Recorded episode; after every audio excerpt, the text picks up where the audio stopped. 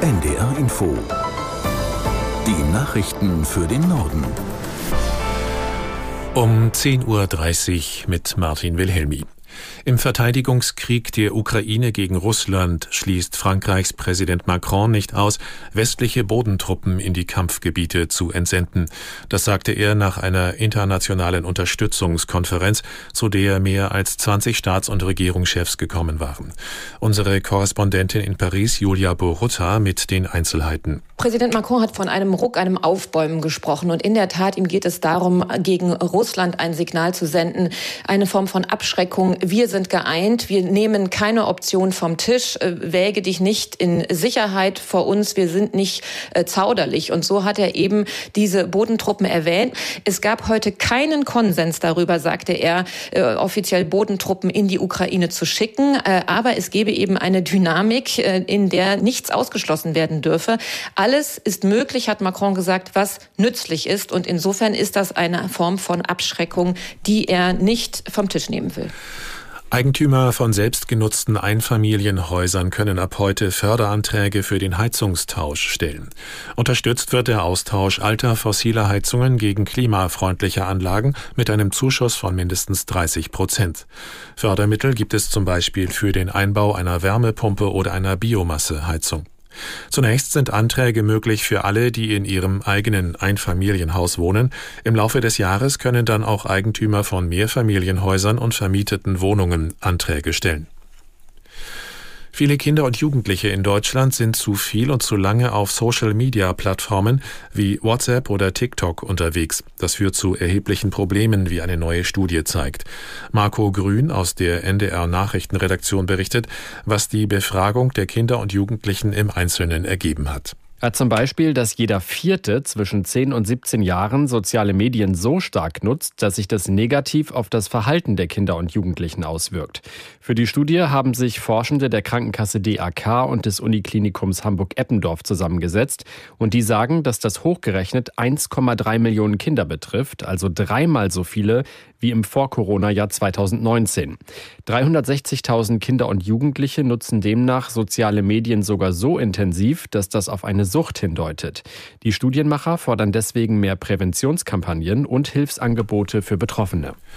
In Deutschland gibt es fast 1800 Gesetze und etwa 2850 Rechtsverordnungen auf Bundesebene.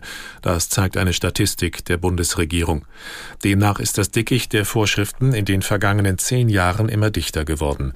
Aus Berlin Eva Ellermann. Danach sind in dieser Zeit jeweils über 100 neue Gesetze und Rechtsverordnungen dazugekommen und zu den Regelungen gehören Zehntausende sogenannte Einzelnormen. Dabei hat sich nicht erst die Ampelkoalition vorgenommen, die Bürokratie abzubauen. Aber auch um das umzusetzen, sind Gesetze nötig, erklärt ein Sprecher des Bundesjustizministeriums.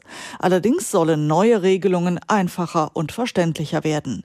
Vor allem Wirtschaftsverbände und Landwirte hatten zuletzt immer wieder über zu viel Regelungswut und Bürokratie geklagt. Nach dem Eklat um israelfeindliche Äußerungen auf der Berlinale hat Bundesjustizminister Buschmann strafrechtliche Konsequenzen ins Spiel gebracht. Den Funke-Zeitungen sagte der FDP-Politiker, das Strafrecht sei gut aufgestellt, um antisemitische Äußerungen zu ahnden. Die Beurteilung der Vorfälle sei aber Sache der zuständigen Strafverfolgungsbehörden. Auf der Preisverleihung der Berlinale war Israel Völkermord an den Palästinensern vorgeworfen worden.